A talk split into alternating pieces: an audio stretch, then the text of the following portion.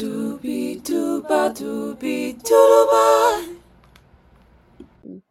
期待一本好书，今日免费入霸。大家好，我是今日霸主 Doctor Liu。好，那我们今天呢，就是要看到这一本书的第呃第几章？第好，忘记第几章了，没关系，反正就是 Dave 的故事的第二个部分。那这个部分呢，我们有几个重点，就是几个可听的点。总共有，我是整理出了大概四个。好，那第一个的话，就是我们会跟大家分享说，哦，其实思考这件事情，就是思考并不是那么强而有力的事情，就是它不是一个很厉害的事情，然后它足以改变其他东西的程度也没有你想的那么多。然后第二个的话，就是你去发现你身边的事情，或者是你自己的感觉的这件事情呢，就是是。有点像是你，就是 reward 的那个教练这样，就是他会去监管你的那个抽赏系统。好，然后再来就是呢，你们应该会很好奇说，Dave 最后就是 Dave 的结局是什么吧？因为我们之前有讲到 Dave 这个人。好，那再来第四个就是，呃，会讲到舒适圈，还有我们要把我们自己的心智去训练。就是就像是在一个呃健身房一样这样子。好，那我们就开始直接进入我们第一个听点，就是，哎，我们那个我们的思思考想法并不是那么强而有力的这件事情。就是他在书里面呢，他就讲到说，他有请那个 Dave，就是他上次回诊之后，他就叫他回去把他的那个呃习惯的回圈啊，然后记录下来，然后还有叫他用一个就是。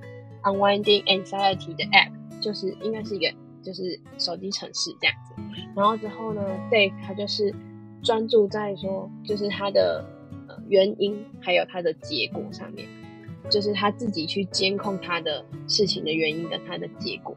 那这原因跟结果呢，就是在呃回馈还有那个行为之间产生出来的嘛。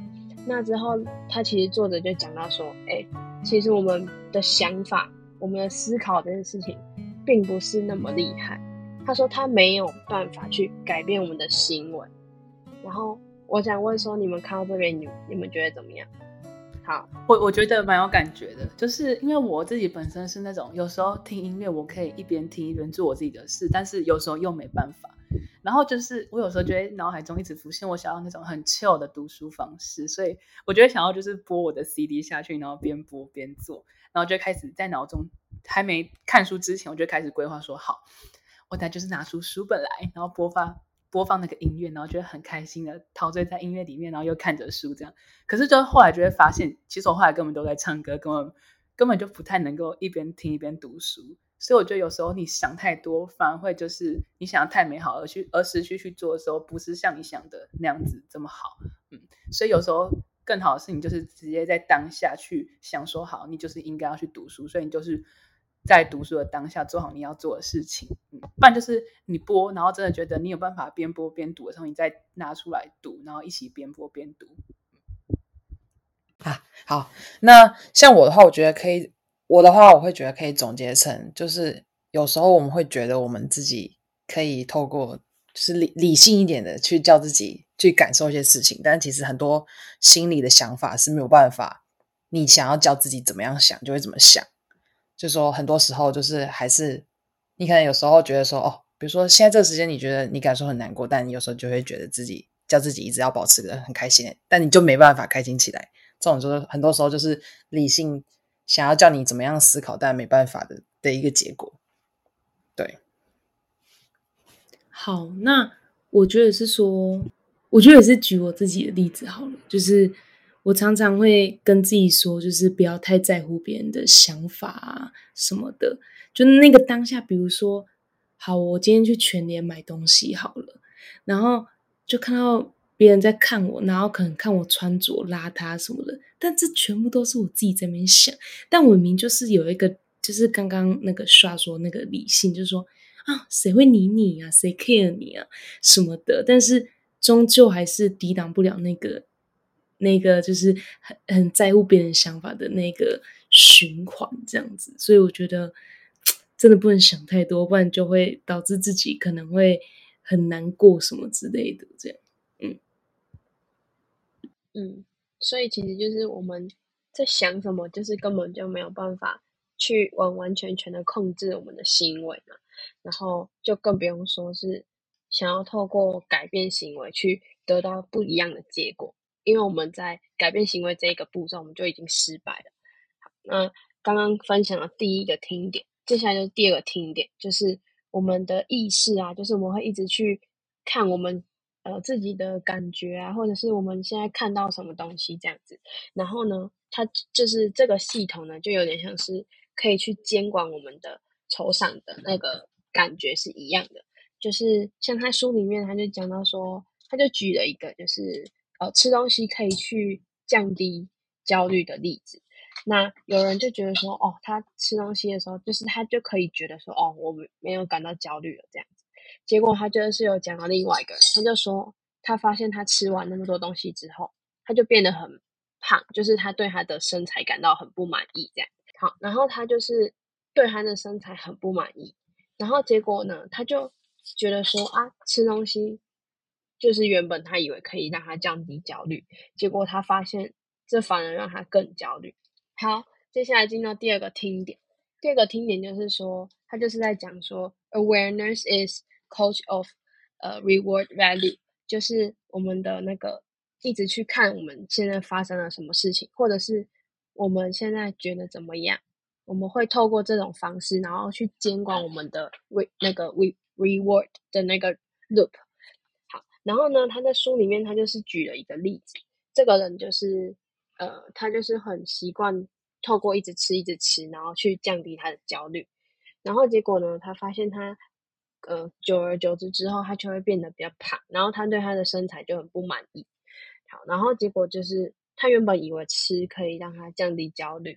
没想到他就是他的身材走中之后，他就是更在意这件事情，然后反而增加了他的焦虑。那这边就讲到说，我们可能都会有一些呃比较过去的习惯，就是一直延续到现在的习惯。在书里面呢，它是用 old habits 去形容这个东西，就是好就翻成旧习惯好了。好，那这个旧习惯呢，可能是好的，可能是坏的。好那我们这边就着重在比较坏的部分。好，那比较坏的部分呢，就是他就说，呃，其实我们在脑里面，就是在我们的脑袋里面。好，大家记得上个礼拜我们有讲到 OFC 的这个系统嘛？好，然后呢，这个 OFC 这个系系统呢，它就是会，它就是会跟人说，哎，你去吃东西啊，就是可以降低焦虑这样子。好，然后结果呢，我们就听到了他对我们的这个。也不算命令，就是给他他给我们的提示。好，然后我们接收到这个提示之后呢，我们就会去吃东西。结果我们看到了就是 reward，就是我们的身材之后，我们就会发现说，就根本就不是这样，就是 OFC 他跟我们讲的提示是错的。好，所以我们很常会落入到这种算是小陷阱里面，就是 OFC 给我们的陷阱里面。那怎么办呢？就是我们要一直去看我们当下的感觉，还有我们到底看到了什么，或者是经历到了什么。好，那讲到这边，不知道你们有没有想要分享什么经验？我觉得我的可能没有完全符合，但我觉得我可以分享前面有关于就是呃，reward 不是真的 reward 那种感觉，像拖延症一直是大家。也是我是很常遇到的问题嘛。那可能会拖延的其中一个起因，就是因为你想要，就是比如说我遭遇了某一件事让我觉得很焦虑，然后我想要逃避它，然后我可能逃避它的方式可能是透过，嗯，遇到焦虑的事情，我就喜欢找，比如说看剧，然后就是可能看很好笑的影片之类，让我去逃离那个不快乐的情绪。但其实。那些快乐影片，你看的很开心，很开心，反而就是从开心回到现实的时候，那个跌落感会很重。你反而因为这样，就是会事情也没解决，然后你又觉得你又浪费了很多时间。所以有时候这是一个就是蛮不好的一个习，就是一个回圈这样。对，嗯，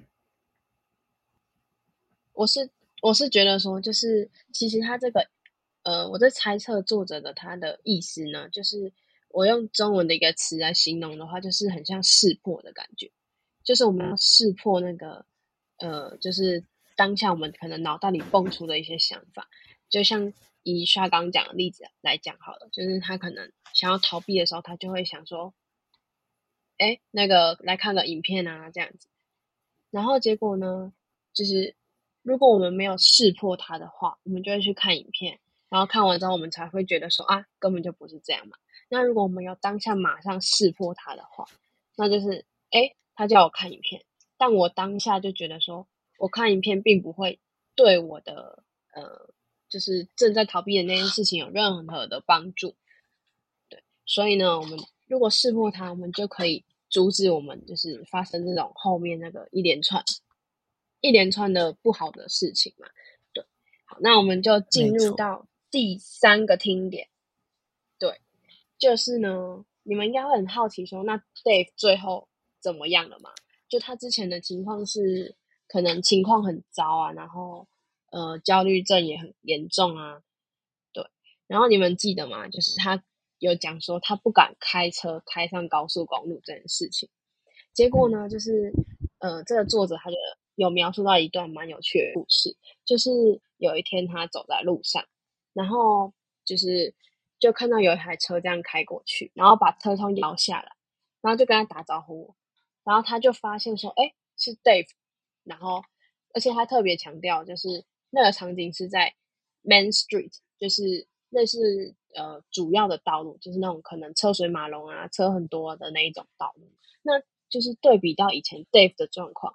他连高速公路都高速公路都不敢开，但他现在竟然开在就是那种可能都市里面比较繁华的街道上面，那想必那个车子那个车流量一定是很多嘛。那就是呃，所以 Dave 他的这个改变啊，就是透过之前那个作者有请他做的，就是 mapping。他的那个 habit loop 啊，还有什么一些其他的方法，就是可能我们之前都有讲到的那些方法，然后他就是成功克服了他的这个就是 anxiety 这样子，然后所以他最后呢就变成了一个专业的 Uber 司机，就是他是全职的 Uber 司机。好，然后我看到这边我就觉得说，我们也太厉害了吧！就是因为其实我在看这本书的时候呢，我并没有觉得他的呃能量有到多大。结果看到那个 Dave 直接变成 Uber 司机，我直接吓一跳。不知道你们觉得怎么样？我觉得非常的励志，就有种从谷底谷底爬起来的感觉。对，整个救了他，面对自己的那个。对，我觉得就是就觉得一定一定有不可能的任务，但我们都一定可以完成。但就是我觉得时间累积也有关系，或者是，嗯，你怎么去识破它？就像刚刚 Doctor Liu 讲的，就是自己要如何做改变这样。嗯，没错。其实我相信，就是他一定是花了很多的时间，然后跟很多的练习，只是作者可能没有讲的那么详细。那就是中间一定是经过一段蛮漫长的道路。那就是虽然说。我们不能只看什么结果跟开始，就是哦，它的转变好大哦，怎么样？但我觉得，就是这的确是一个可以让我们去想想看，说，哎，我们是不是可以尝试其中的一些东西这样子？然后呢，接下来我们就到最后一个听点，最后一个听点呢，就是我们会讲到，我们要去锻炼我们的心智，就像是可能有些人会上健身房那样。那这边先插个话题好了，就是，哎，我不知道你们会不会上健身房。我自己是不会，有比较长空闲时间会上健身房，非常偶尔。你健身房？我觉得是因为我跟 Sha 我们有练习栏，所以才比较少去健身房，就觉得已经有运动了。但我们大事上会很认真哦，哈哈。Sexy body，OK，必须要的，敬请期待。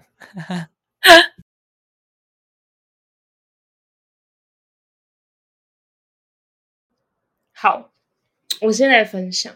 但我觉得这个虽然是跳脱舒适圈，但我希望可以再跳脱一阶的舒适圈。那我当然也会做分享的。我觉得就是我之前，我觉得我之前就是忠实粉丝，一定都听过我的那个减肥历程。那我那时候就是，呃，减肥那个历程就不要来讲，就是我后来有自己找到自己的那个饮食习惯呐，然后后来也不会说什么哦，比如说晚餐就不吃什么的，然后也会认真的运动，什么都有。那终究还是会有颓废，以及加上精致淀粉。比如说，你在看到巧克力，怎么可能？你说不吃就不吃啊？那个就是毅力还不够。但就是哪一个这种，就是，但是就是久久可以吃一次这样子。那我所谓的在跳脱一阶舒适圈是什么？其实每天照着你你自己，然后你看着自己，一定会知道这里就是还有是有肥肉，还有脂肪啊，怎么可能视而不见？但你知道说这个其实没有很健康什么的，所以我就是告诉自己，我也会邀请 SHA 上，我们就是大事上真的要去练出一个 sexy body，就是我们所谓就是我们虽然走个欧美风，但我们屁股要翘起来吧？怎么可能还塌着？所以就是这个，总而言之，就是我希望我们可以在跳脱一阶的舒适圈，就是希望可以看到更好的体态，也希望可以把体脂再减个五趴或者是十趴。但我知道这有难度，但我要做到，好不好？之后听 p o p a c e 的你们就一定可以知道了。那我就露出照片，记得再看一下 IG，那个真的有差啦，期待哦，各位粉丝，就。讲的超顺的，我刚刚中间想插花都没办法插。当然是 of course 没问题了，OK OK，带着去处理一下。那我顺便，那我分享一下好了。我觉得我也是，就是稍微跳脱舒适圈，然后希望之后可以再进一步。但这个跳脱舒适圈是大概是上学期，或是上上学上上学期的事，有点忘记。就是呢，我一直觉得，就是大家都说，大家大家偶尔都会称赞说我唱歌还蛮好听的，但是我觉得我一直对自己的歌声是一个很没自信的人，就我会觉得太谦虚了，是不太敢跟人家表现。然后呢，又来在我们的了，我们的各位主持人们的大力推荐下，我们就是一起去报名的一个歌唱比赛。